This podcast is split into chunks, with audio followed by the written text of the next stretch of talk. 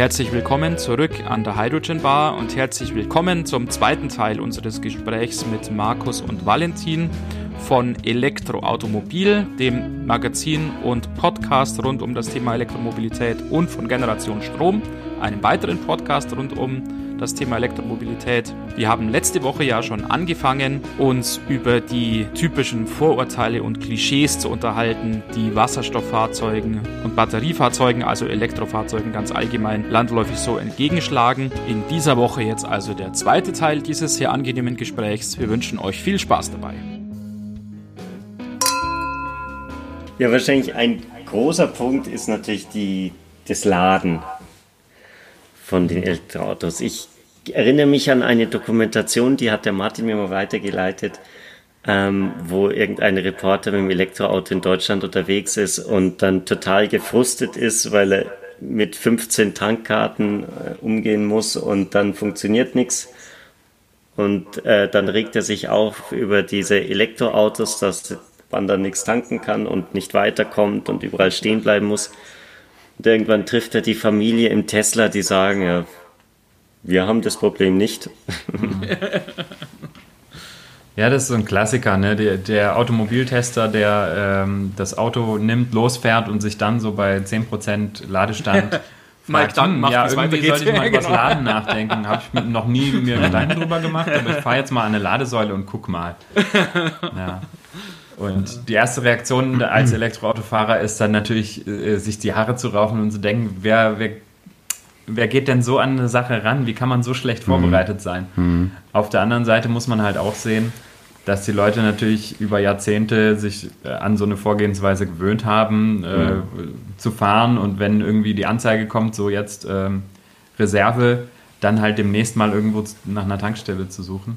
Und trotzdem und noch irgendwie 150 Kilometer Reichweite. Ja, ja, genau. quasi. Ja, und das ist halt so ein Punkt. Auf der einen Seite kann man da arrogant sein und sagen, äh, ja, dann äh, informiert euch halt vorher. Und auf der anderen Seite muss man ganz klar sagen, da hat Tesla vielleicht auch rechtzeitig erkannt, was richtig ist, nämlich dass das Laden. Ja, Kundenservice, mhm. äh, praktisch die, die, User Experience, wie man auf Neudeutsch sagt, ähm, halt wichtig ist und das Laden ein ganz, ganz essentieller Teil davon ist. Und dass, dass man das den Kunden so leicht machen muss, wie es nur geht. Also im Optimalfall, wie bei einem Tesla Supercharger, du fährst hin, da ist auf jeden Fall was frei, weil da stehen einfach 16 äh, Ladeanschlüsse nebeneinander und dann steckst du ein und das Ding lädt und fertig. Mhm. Jetzt muss man natürlich sagen, dass Tesla den Vorteil vor allem auf der Langstrecke hat mit dem Supercharger. Ja. Wenn ich in der Stadt wohne, muss ich mich dann eben auch als Tesla-Fahrer irgendwann, also wenn ich jetzt nicht zu Hause laden kann oder ich irgendwo in der Innenstadt unterwegs bin und laden will, dann muss ich mich natürlich auch mal damit vielleicht auseinandersetzen. Und ähm, ich meine, es hat sich einerseits viel getan auf dem Markt. Man muss sich leider, oder ja, es ist nun mal so, wie beim Handyvertrag eben auch, äh, oder wenn man sich einen Internetanschluss bestellt, ein bisschen mal damit auseinandersetzen, welche Apps und welche Ladekarten gibt es, welche Anbieter und was taugen die. Da kann man sich im Internet wirklich sehr gut belesen. Wir gucken auch, dass wir in unserem Magazin da regelmäßig ähm, Vorschläge unterbreiten. Aber die, es gibt ein paar große Ladeverbünde, die wirklich eine hohe Abdeckung haben. Mhm. Also es gibt ja welche, die europaweit so agieren, wie halt New Motion, der Klassiker, ähm, also heute Shell Recharge und Plug Surfing. Ähm, aber auch, da muss man wirklich mal die NBW an der Stelle loben, ja. ähm, mit der Mobility Plus App, die kann ich mir sofort installieren auf dem Handy. Ähm, ich muss einmal meine, meine Kontaktdaten und meine, meine Bezahlmethode hinterlegen und dann kann ich sofort mit dem Handy den Ladevorgang starten und fertig. Ist eine Sache von fünf Minuten, dann kann ich an den meisten Ladesäulen laden. Also da gibt es wirklich nur noch welche Dorfladesäulen, die da nicht abgedeckt sind, mhm. ähm, wo eben die Klein Kleinstaaterei dazu geschlagen hat. Mhm. Ähm, und da gibt es auch keine Preisüberraschung. Also genau. Das, äh, dieses viel dargestellte, oh, da habe ich geladen mhm. und plötzlich musste ich 40 Euro zahlen für 50 Kilometer mhm. äh, Strom. Das passiert einem mit so einer ENBW Mobility Plus auch nicht, weil die einfach an jeder Ladesäule den gleichen Preis haben. Genau, mhm. den sehe ich vorher. Ähm, inzwischen haben sie es ja sogar auch Frankreich, Italien, Holland und so weiter ausgeweitet, mhm. plus eben den Dachraum. Also ich habe da inzwischen schon eine sehr hohe Abdeckung klar, man, wir haben auch schon mit uns im Podcast besprochen, das Thema Blockiergebühr ist wieder so ein Ding, ja. äh, was man von zwei Seiten betrachten muss. Aber nichtsdestotrotz, sage ich mal, hat sich das auf jeden Fall verbessert, dass es inzwischen einige gute Ladeangebote gibt.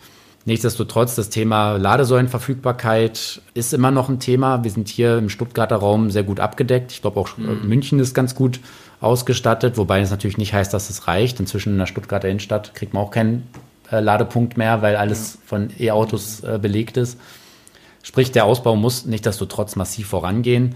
Ähm, Gerade in der Fläche, ähm, auch in, in, Ostdeutschland oder so, da gibt es fast, gibt es in vielen Gegenden so gut wie nichts an Ladeinfrastruktur. Wenn, dann sind es irgend so eine Dorfladesäulen, die dann in keinem Netzwerk drin sind, mhm. die dann also niemand nutzen kann, mhm. außer der, die, die, die paar Leute, die beim der Bürgermeister. Stadtwerk sind. Ja, genau. Die also Bürgermeisterladesäulen sagen wir immer. Ja, genau. genau, genau, die Bürgermeisterladesäule. Ja. Also sowas geht halt nicht. Und das nächste ist natürlich auch, dass die Ladepreise, die müssen transparent sein. Das hat sich verbessert durch die Kilowattstundenbasierten Abrechnungen. Mhm. Und nichtsdestotrotz ist eigentlich der nächste Schritt, dass die Ladepreise irgendwo auf einem Niveau kommen müssen, dass sie eben auch, das Laden muss günstiger sein, als einen Verbrenner zu fahren. Mhm. Und da mhm. sind wir natürlich auch an einem Punkt, wo einfach das Verbrennerfahren noch stark subventioniert ist, also mit Dieselprivileg mhm. ja. und eben mit geringer CO2-Einpreisung und so weiter. Ja. Also es kann nicht sein, dass ich, wenn ich Ökostrom lade, mit einem sehr guten CO2-Fußabdruck, ja. ähm, dass das dann teurer ist, genau. als ähm, ein Rohöl, also einen, einen fossilen Brennstoff zu verfeuern. Ja, das, das muss, und das denke ich, das äh, trifft ja auch wiederum auf den Wasserstoff zu. Das muss ja genauso da äh, irgendwann, wenn es mal eine richtige Bepreisung gibt, die gibt es ja im Moment noch nicht, ja. ähm, muss es immer günstiger sein, mal das weniger klimaschädliche ja. Ähm, ja. zu verwenden, dass das ein Vorteil ist. Mhm. Ja, um also, die CO2-Bepreisung wird ja, teilweise mit harten Bandagen auch gestritten. Mhm. Ähm, wir haben es vor kurzem auch mal besprochen im Podcast, ähm, wo dann eben so die Meinung war, dieses Interviewgastes, den wir seinerzeit hatten, auch, dass der Preis, selbst der jetzt da eingefügt äh, führt wurde, viel zu gering ist und der eigentlich ja. viel, viel höher sein mhm. müsste. Da kann man alles diskutieren, aber wie wir es ja auch vor kurzem schon mal besprochen haben, ja, selbst dieser relativ geringe CO2-Preis, der führt ja schon zu ähm, Erschütterungen und Veränderungen, wenn ich das mal mhm. so sagen darf, auch, da, da, dass das eigentlich ein Argument ist, mhm. da behutsam vorzugehen, spricht ja nichts dagegen, den schrittweise noch hochzufahren, aber mhm. ich glaube jetzt mal so nicht überstürzt einzusteigen und mit vernünftigem Maß da einzusteigen, ist mhm. vielleicht gar nicht so die schlechteste. Mhm. Ja, beim Kohlestrom hat es ja eben schon erstaunlich gut funktioniert, trotz eigentlich ja. viel zu geringer Bepreisung. Äh, ist er eben schnell unrentabel gegenüber ja. den anderen Alternativen. Mhm. Wobei ich mir da gar nicht ja. sicher bin, ob das diese, diese Energiebeaufschlagung ist, die wir jetzt haben, diese 25 Euro oder was sind es mhm. jetzt pro Tonne, sondern dass das da der Zertifikatehandel ist, der mhm. nochmal EU-mäßig. Da wurde auch nochmal nachgezogen beim ja. Zertifikatehandel, weil der war am Anfang auch also wieder ein eigenes Thema eigentlich für sich, ja. wie das funktioniert. Ja. Aber ähm, der war, wurde auf jeden Fall nachjustiert und hat jetzt langsam fängt er an, seine Lenkungswirkung mal auch ähm, auszuspielen. Ja.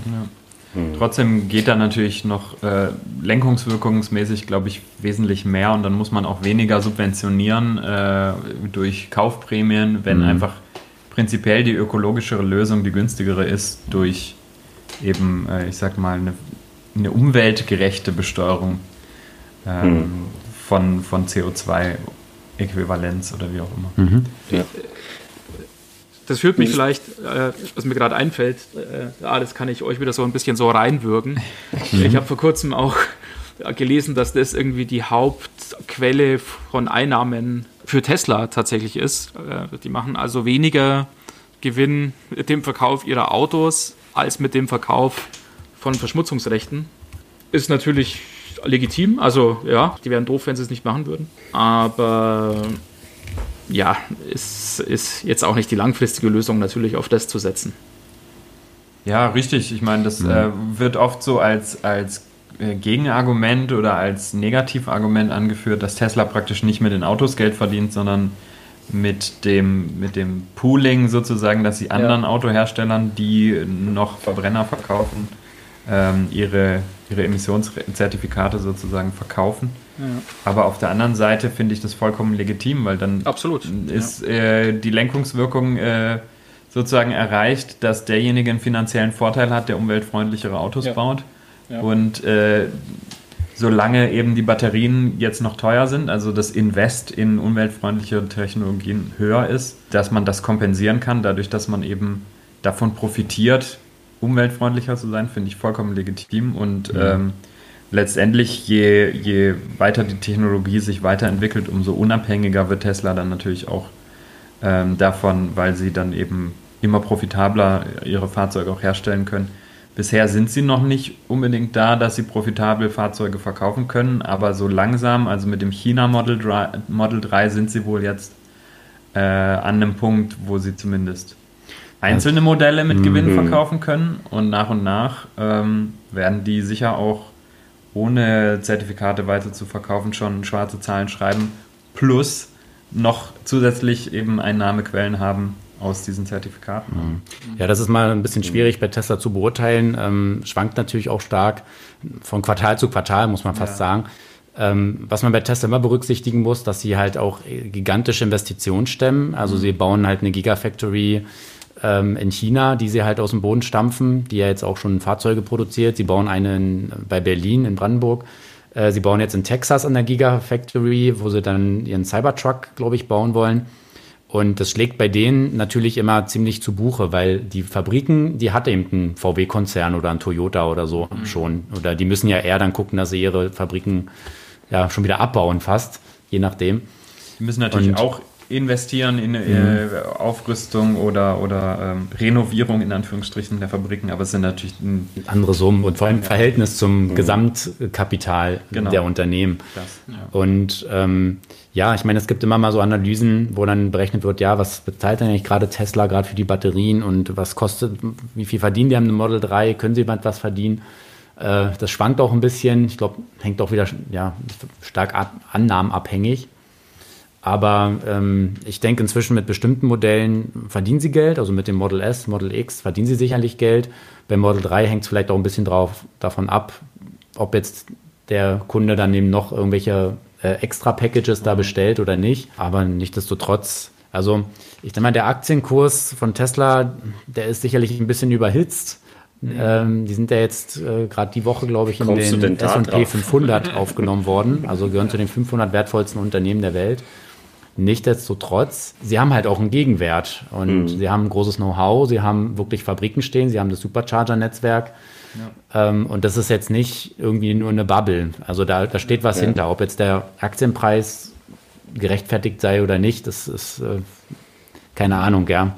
Aber es ist immer eine Wette auf die Zukunft. Es ist immer eine, genau. geht man halt davon aus, dass sie ja. wirklich extrem gut aufgestellt sind für die Zukunft. Mhm wird sich zeigen. Ja. Und das ist vielleicht doch der Unterschied dann auch zu, zu dem von uns schon oft diskutierten Nikola, mhm. die diese Trucks mit Wasserstoff auf die Straße bringen wollen und mhm. ja kurz nach, nach dem Börsengang im Sommer ja auch einen gewissen Hype erlebt haben ja. mit den ganz hohen Kursen und dann aber halt sehr schnell eigentlich dann auch zurück so auf den Boden der Tatsachen auch gekommen sind, mhm. wo die heiße Luft so ein bisschen auch rausgelassen wurde, auch von extern. Das Weil einfach dieser Gegenwert oder ja, Sachwerte, die jemand wie Tesla halt dann trotzdem schon hat, einfach da noch nicht vorhanden mhm. sind. Mhm. Das bringt uns vielleicht zum nächsten Punkt äh, oder Vorurteil gegenüber ähm, Wasserstoff, dass, dass äh, da viel Hype einfach dahinter ist und so eine Firma wie Nikola ähm, praktisch sehr stark gehypt wird, aber jemand, dem man jetzt ähm, zuspricht, dass er sich vielleicht mit der Materie auskennt, wie Elon Musk, ist da ja sehr, sehr kritisch mit dieser Firma. ähm, was ist denn eure Position zu Nikola? Da gab es ja jetzt auch wirklich viel, ich sag mal, in der Presse äh, nach der Bahnfahrt. Mhm. Also es ist natürlich wahnsinnig schwer, was über Nikola zu sagen. Ich glaube, sie haben relativ oder sie haben sehr, sehr viel rein auf Projektmanagement fokussiert. Also irgendwie von dem einen kaufen sie das ein, von dem anderen lassen sie den Lastwagen fertigen und am Ende kleben sie nur noch ihr Logo drauf. Mhm. Und da haben sie wahrscheinlich gedacht, das ist alles zu einfach. und sie kommen damit durch. Mhm. Ich glaube, was wichtig ist, dass man halt dieses grundsätzliche Phänomen Wasserstoff dann von Nikola trennt. Und das ist vielleicht auch ein Unterschied zu der Elektromobilität. Dadurch, dass Tesla da so erfolgreich geworden ist und da war es ja auch so, dass die an, in den ersten Jahren wurde ja immer gesagt, die werden pleite gehen und ja. äh, die werden niemals ein Model S ausliefern. Dann, als sie das ausgeliefert haben, werden sie niemals ein Model X ausliefern. Und so ging es dann die ganze Zeit äh, mhm. durch, bis sie halt Fuß gefasst haben. Und das hat dieses Thema Elektroauto wahnsinnig befördert dass man da eben wirklich dieses, diesen Polarstern hat im Prinzip, der die ganze Autoindustrie ähm, leitet. Und der, der auch das Elektroauto. Ja, genau. Ja, ja. der, der auch das Elektroauto so sexy macht. Mhm. Das ist natürlich auch ein Punkt, den, den gibt es in der Wasserstoffwelt nicht. Und da hat Nikola natürlich versucht, mit viel Marketing in die Richtung zu gehen. Allerdings haben sie sich halt verzettelt und der andere Punkt ist natürlich, sind Lastwagen jetzt war wirklich so sexy. ähm, aber nichtsdestotrotz würde ich sagen, wenn du eben auch so gesamthaft auf dieses Thema Wasserstoff blickst, gerade auch mit dem, was wir vorher gesagt haben, dass Wasserstoff wahrscheinlich für die, den, die Zwischenspeicherung von den erneuerbaren Energien wichtig sein wird, da glaube ich schon, dass da auch ein Platz in der äh, Mobilität gerechtfertigt ist. Es wird garantiert nicht so sein, dass irgendwie 100 Prozent der Mobilität mit Wasserstoff äh, abläuft. Und ich verstehe in der Hinsicht auch den, den Elon Musk, der natürlich sagen muss, wir müssen uns fokussieren. Er kann jetzt als Tesla nicht sagen, wunderbar, äh, Wasserstoff ist eine super Technologie. Liebe Leute, kauft euch keine Teslas, wartet drauf, bis die Wasserstofffahrzeuge da sind. Aber wenn ich mir dann natürlich so Lastwagen anschaue, wie diesen, diesen Tesla Semi, wo du tonnenweise Batterien drin hast, da kommt man schon ans Überlegen, ob das wirklich so sinnvoll ist, so viel von, von dieser Gesamtmasse vom Fahrzeug für Batterien aufzuwenden und die dann auch natürlich auch laden zu müssen. Also ich habe einmal gehört, eine Ladesäule, sozusagen Schnellladesäule für so ein Tesla Semi hat eine Anschlussleitung von einem mittleren Dorf bis, bis Kleinstadt. Ja, was im Megawatt-Bereich sicherlich. Ja, und das ist natürlich eine gewisse Herausforderung, das alles aufzubauen. Mhm zu Nikola vielleicht noch, das finde ich noch ganz wichtig zu erwähnen, auch, dass die ja nicht tot sind. Die, die machen ja nach wie vor weiter mhm. und sind auch auf dem Weg. Was man natürlich schon sagen muss, war sicher nicht deren Absicht, aber es ist halt jetzt so passiert. Die haben halt mit ihrer typisch amerikanischen Silicon Valley Startup Art ja, viel Wind machen, viel Tamtam, -Tam, viel mhm. Show, eine große Erwartungshaltung aufgebaut, die dann halt leider ja relativ leicht eigentlich mit so einem Piekser halt in den Luftballon auch dann zum Platzen gebracht werden konnte. Mhm. Und das hat natürlich schon, muss man glaube ich ganz ehrlich sagen, auch dem Thema Wasserstoff nicht unerheblich auch im Ganzen so geschadet, weil diese Trennung, wie sie der Johannes angesprochen hat, äh, die wäre natürlich gut und die ist auch sinnvoll, aber die ist, ja, glaube ich, gerade halt so beim Otto Normal Fernsehschauer hier in Deutschland nicht vorhanden. Ähm, und der sagt sich natürlich, vielleicht zu einem gewissen Teil, aha, jetzt ist irgendwie klar, dieser Wasserstoff, das ist ja alles Betrug. Mhm. ähm, ähm, und was dann natürlich jetzt nicht mehr gesehen wird oder was viele jetzt nicht mehr auf dem Schirm haben, ist, dass die, äh, die Nikolas ja trotzdem weitermachen und dass die mhm. auf dem Weg sind und, und ähm, dass die jetzt auch eine neue Führung haben, die, die aus meiner Sicht da halt viel pragmatischer, realistischer einfach an die Sache rangeht und vielleicht auch die, die, diese Sexiness, die es halt ja, vielleicht auch nicht gibt äh, für die LKWs, da muss man vielleicht dann auch mal ehrlich sein. Ja, so ein bisschen zurückfährt und äh, sich, sich, auf die Technik halt besinnt. Äh, und das ist, glaube ich, ein Weg auch, der dann sehr zielführend ist. Mhm. Und ich könnte mir schon nach wie vor äh, vorstellen. Ich, also ich glaube, dass die Chancen gar nicht schlecht sind, auch dass Nikola dann mittelfristig da auch ähm, Erfolg hat. So ist es nicht. Also ich, mhm. könnte ich mir schon vorstellen. An sich spricht ja auch eigentlich nichts dagegen. Ich glaube, was man schon ein bisschen auch aus unserer Diskussion merkt, dass eigentlich die Richtung für Wasserstoff viel stärker eben Richtung Schwerlastverkehr geht äh, und ja, mal mhm. Anwendungen, wo sehr hohe Energiemengen benötigt werden. Ähm, wo ich auch Oder halt dieses typische Vertreterfahrzeug mhm. ist ja auch sowas. Genau, das ist was, was ja in der Praxis ähm, ja auch wirklich ein Rand, eine Randanwendung ist. Mhm. Also das sind ja, da fallen halt irgendwie 5% der Fahrzeuge drunter, die wirklich nennenswerte ja. Kilometerstrecken fahren und wo es vielleicht auch ein, dann, ähm, ja, wenn's der, wenn der Markt dann solche Fahrzeuge ange, äh, anbietet und ähm, das für Kunden interessant ist, sollen die das ja kaufen. So what, ja, spricht ja nichts dagegen. Mhm. Aber auch gerade jetzt Richtung so Schwerlastverkehr, wo ich es auch wirklich spannend finde, die Entwicklung zu sehen, ähm, wo ich auch selber unentschlossen bin, was wird denn jetzt vielleicht die, die Lösung sein oder wird es eben, das wird sicherlich eine Mischung geben. Ähm, nur wo ist so diese Schwelle, wo eigentlich klar ist, na da ist die eine Technologie einfach überlegen mhm. und wo ist die andere? Vor kurzem hätte man wahrscheinlich noch gesagt, na alles, was mit LKWs über, keine Ahnung, 300 Kilometer ist, ist mit Batterien völlig unrealistisch.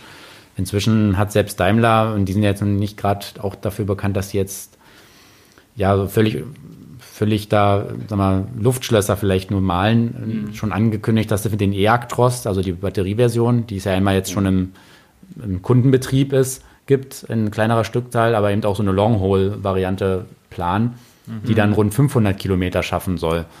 Und ähm, ich denke, da ist Daimler auch eher etwas, grundsätzlich eher etwas konservativer unterwegs, aber vielleicht auch realistischer. Und darüber hinaus dann eben Wasserstoff wird. Ja. Und wo sie ja zum Beispiel auch mit, mit flüssigem äh, Wasserstoff dann arbeiten ja, wollen, ja. mit, mit Volvo zusammen. Und ich glaube fast, dass jetzt dieses, dass jetzt dieses Unternehmen, was einerseits genau weiß, wie man LKWs baut, Volvo mhm. Trucks weiß das natürlich genauso, die haben großes Know-how, ähm, die haben die Kunden, die haben die Servicezentren, dass vielleicht diese Ankündigungen nachher mhm. interessanter zu beobachten sind, als was vielleicht jetzt ein Startup dann plant. Trotzdem muss man irgendwo auch wieder die Zeithorizonte sehen. Bei Daimler sagt, in der zweiten Hälfte dieses Jahrzehnts wird es mhm. was mit dem Wasserstofftruck. Also es kann auch dann 2029 werden. Und äh, der E-Actros, der geht jetzt nächstes Jahr, also die für kurz, kürzere Strecken, ähm, in Serienfertigung und die Long-Haul-Variante, weiß ich jetzt nicht genau, aber auch relativ zeitnah. Und wo ja auch die Batterietechnik sich wieder weiterentwickelt. Also mhm. selbst da in Bereichen, wo ich selber auch noch vielleicht vor einem Jahr gesagt hätte, oh, na, das wird auf jeden Fall Wasserstoff werden, bin ich mir inzwischen nicht mehr so ganz sicher. Und ähm, mhm. es, nachher ist natürlich der, der, der Lkw-Markt immer noch sehr spannend, weil er ist eben nicht sexy und das ist ein reiner, also er wird nicht von Privatkunden betrieben. Mhm wo ja im Pkw-Kauf steckt eine sehr hohe emotionale Komponente. Ja. Deswegen kaufen sich die mhm. Leute eigentlich fast immer Autos, die sie gar nicht brauchen. Ja. Bei Truck sieht es anders aus. Da kauft man genau den LKW, der ja. die Anforderungen genau. erfüllt genau. und dann der, der am wenigsten Cent pro Kilometer kostet. Und das ist natürlich, abseits vom Diesel, ist gerade alles teurer als Diesel. Ähm, brauchen wir uns nichts vormachen. Der Diesel ist einfach unfassbar billig, äh, hoch subventioniert eben auch.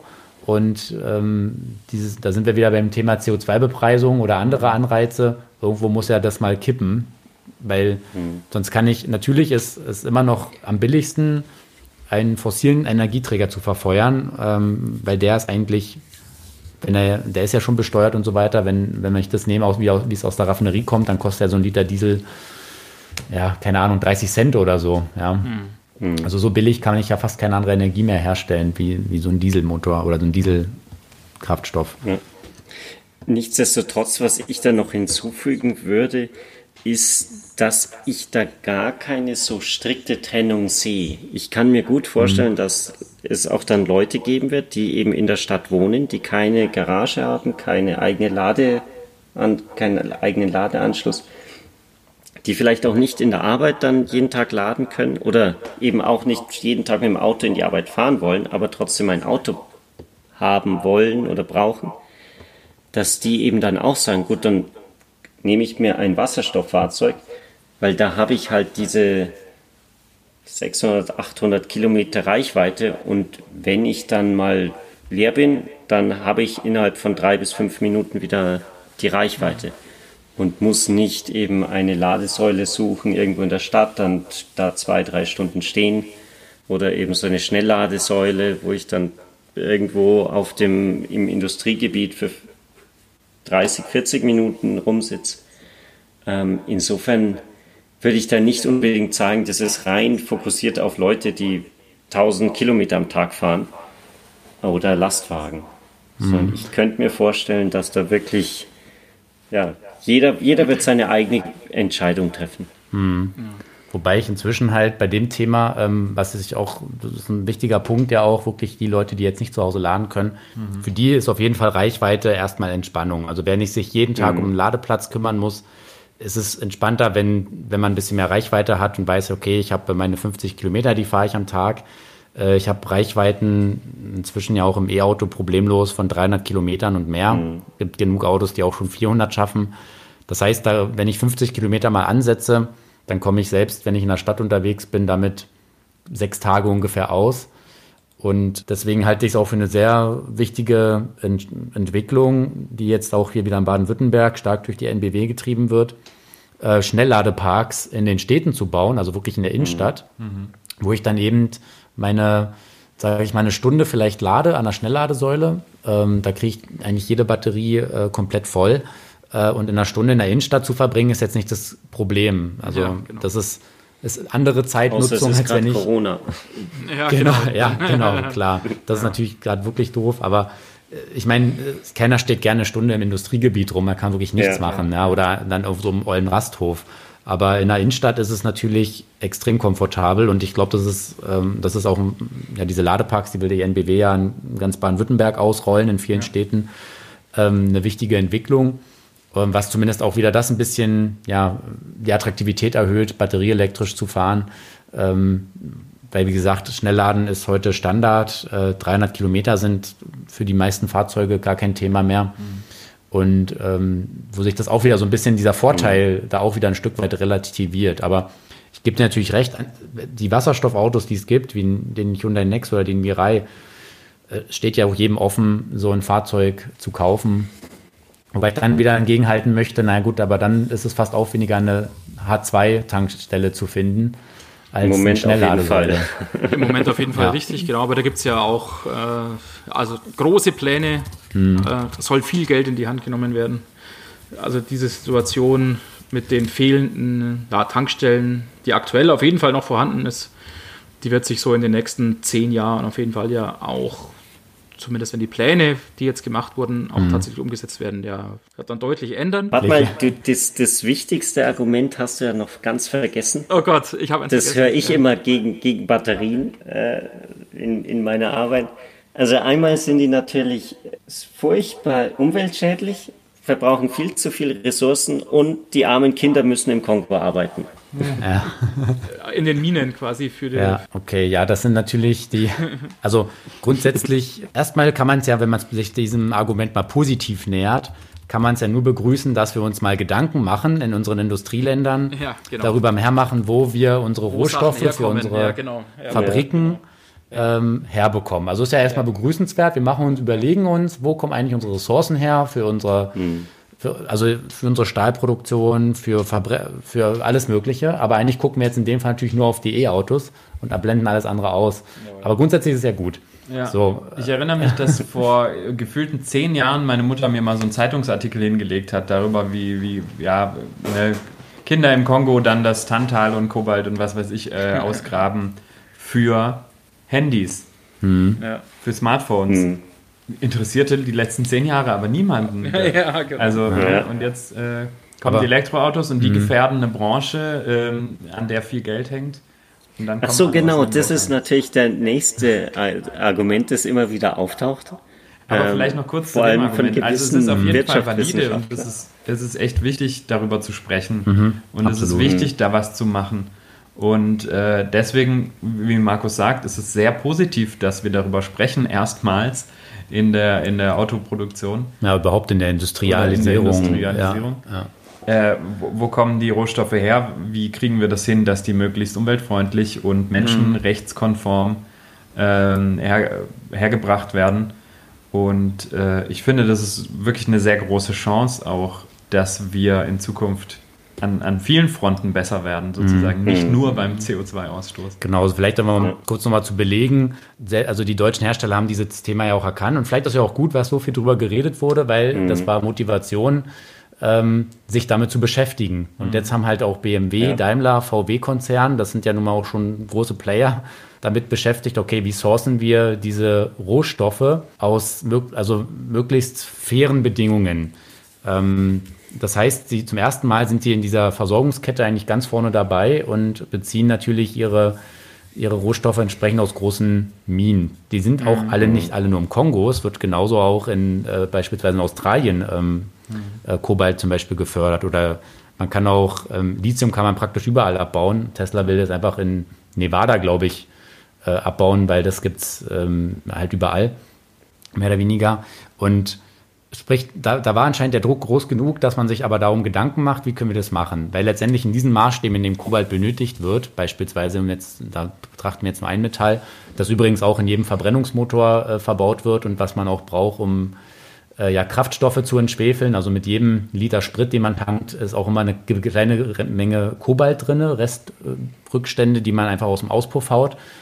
Oder ähm, Kobold, wie die Annalena Baerbock sagen würde. Ja, genau. Der, der Kobold, der Kobold, den man da raushaut. Ja, genau. Ähm, ja, also die, dass die aus Minen kommen, wo eben nicht ähm, so kleine ja, wo, wo Kinder äh, in kleinen Minen arbeiten, sondern wo wirklich mit großem Gerät das abgebaut wird. Ja. Tatsächlich kommt wohl viel Kobalt, der eben aus diesen ja wirklich schlimmen Arbeitsbedingungen kommt, ähm, wird häufig über ähm, chinesische äh, Sublieferanten dann sozusagen auch ähm, abgebaut oder weiter ähm, vermittelt, sage ich jetzt mal, und landet vor allem halt auch in so Billig-Elektronik, so Wegwerfelektronik. Ja. Und da müssen wir uns wieder auch alle an unseren eigenen Konsum mhm. mal orientieren, wie sinnvoll ist es immer, irgendeinen billigen Schrott zu holen, der dann irgendwie nur einen Tag funktioniert und dann schmeiße ich ihn weg oder irgendwie welche Werbegeschenke, die drei Tage funktionieren und dann ja. Schrott sind. Aber ja, also wie gesagt, ich glaube, der Druck hat immerhin dazu geführt, dass man darauf guckt. Ich würde mir wünschen, dass wir genauso intensiv auch bei allen anderen Produkten, die wir konsumieren, drauf schaut, auch bei Fahrzeugen mit Verbrennungsmotor, was, mhm. was aktuell eigentlich kaum passiert. Also da wird nicht überlegt und nachgeprüft, mhm. wo die Materialien herkommen. Und zu guter Letzt äh, sind eben Batterien recycelbar. Ist ja auch, ich will dieses, diese Frage, ja, wir produzieren so viel Batterieschrott und das ist dann, das landet dann irgendwo gleich auch noch mit den Kräften, weil das schließt sich da mal mit an. Wir haben inzwischen in Deutschland einige Firmen, die sich darauf spezialisiert haben, Batterien zu recyceln, die das auch zusammen mit den Autoherstellern tun. Und ähm, da hat man sehr hohe Recyclingquoten. Man ist dabei, quasi aus recyceltem Material schon wieder neue Zellen herzustellen. Aktuell fehlt, also es gibt schon Anlagen, die durchaus im industriellen Maßstab dies tun, nur denen fehlt aktuell noch die Masse an Batterien, weil so ja. viele Batterien sind ja noch gar nicht schrottreif. Mhm. Und klar, es geht auch mal eine Batterie kaputt, ähm, das, das ist so und dann muss die recycelt werden. Das sollte auch unbedingt Pflicht werden, also wo ich auch mhm. die Politik ähm, ja, in die Pflicht nehmen will, ähm, das zu fordern, dass hohe Recyclingquoten umgesetzt werden und Recycling wirklich Recycling ist und nicht thermische Verwertung mhm, oder ja. ich kar das alles auf einem Schiff einmal um Globus, das ist für mich kein Recycling, mhm. sondern wirklich eine, eine, eine, weitere Nutzung dieser wertvollen Materialien und ähm, das muss sich eben dann natürlich auch irgendwo mhm. lohnen. Also die Technologie ist da. Ähm, Second Use haben wir hier noch gar nicht betrachtet, dass ich die Batterien ja auch in, in Stationärspeichern nochmal weiter verwenden kann. Ja. Ähm, wird auch häufig immer bei Studien unterschlagen, die Zweitnutzung. Ja. Ähm, und dann kommen die in Schrott. Da können wir ähm, Im besten Fall kann man vielleicht sagen, dass eine Batterie 20 Jahre hält und selbst wenn es nur 15 ist und sie dann ordnungsgemäß recycelt wird, dann ist, haben, wir, haben wir die Chance, hier wirklich eine, eine Kreislaufwirtschaft zu etablieren. Und der Druck sollte auch weiterhin da sein, das genau zu beobachten.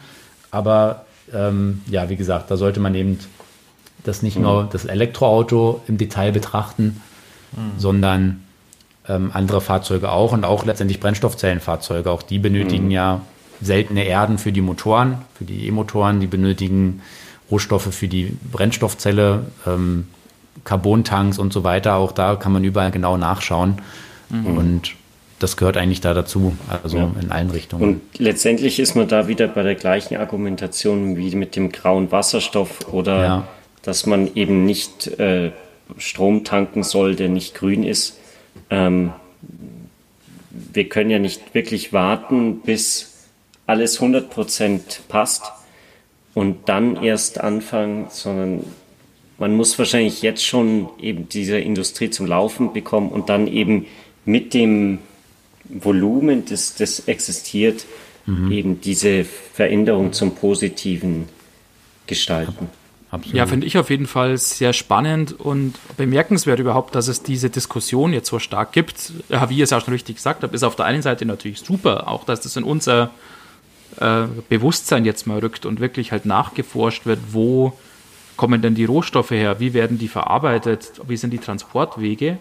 Aber das ist, also ich will jetzt nicht zu politisch oder philosophisch werden, aber vielleicht nur der eine Hinweis, ist aus meiner Sicht vielleicht sogar ein Nachteil dieser starken Bewegung hin in Richtung Nachhaltigkeit, Klimaschutz und so weiter, weil dadurch jetzt, äh, äh, jetzt einfach die moralischen Ansprüche so hoch sind, äh, dass man einfach sehr leicht da scheitert. Und ähm, man sieht einfach, äh, es gibt die ja, perfekte Lösung, zumindest im Moment jetzt noch nicht. Es gibt jetzt nicht das super Auto irgendwie, was nur aus Müll irgendwie gebaut wird und kein Gramm irgendwie halt CO2 und, und Strom ist alles nur aus Windkraft und keine Transportverluste. Ja, so weit sind wir einfach noch nicht. Und, und ich glaube, dass das was ist, was sich viele einfach mehr äh, klar machen müssten. Einfach, dass die Ansprüche,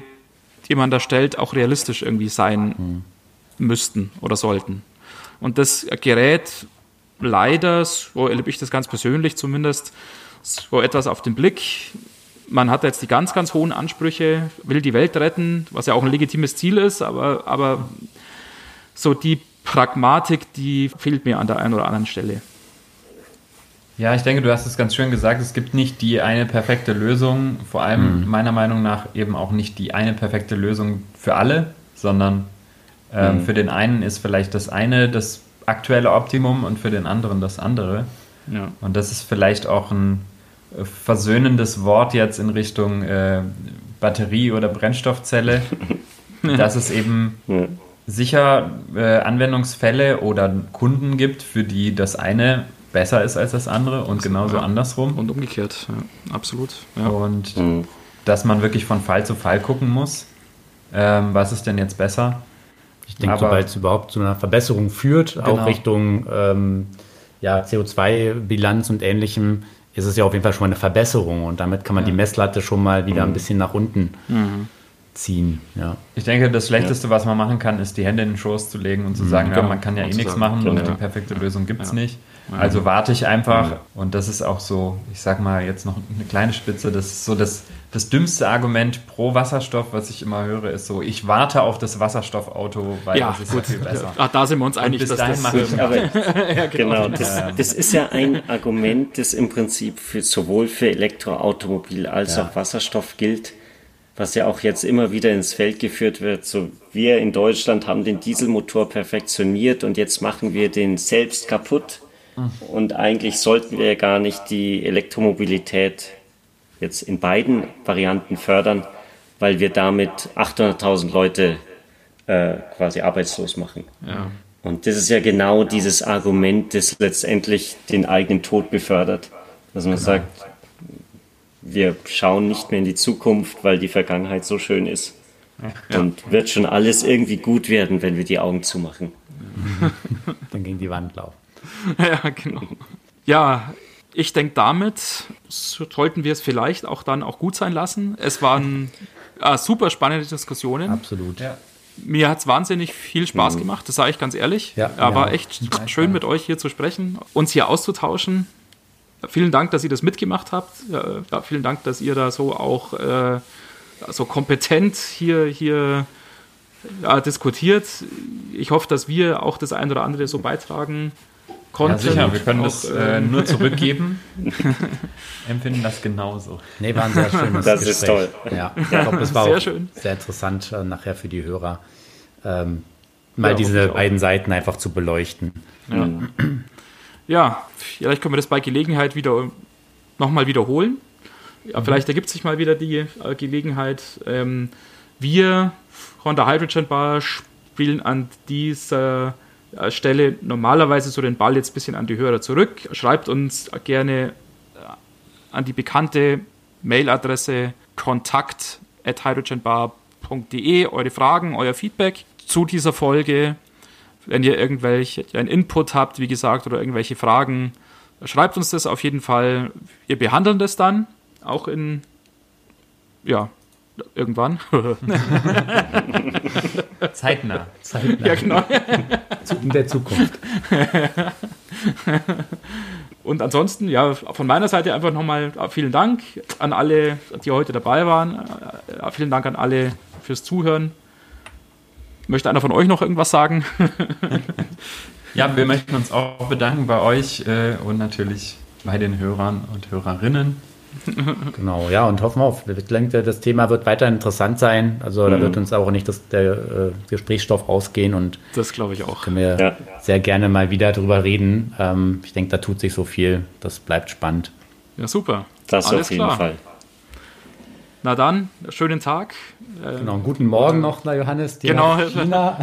Ja, guten Morgen. Ja, China, nein, ich gehe jetzt ins Bett. Guten Abend. Gute Nacht. Lohnt sich Ja. das Bis noch, sechs- ins ja, Bett zu okay, gehen? dann so, dann- Ja, für ein paar Stunden, paar Stunden geht's schon. Gut, na dann, macht's gut und bis bald. Und bis Servus. bald, dann. Bis Ciao. bald. Tschüss. Ciao. Ciao.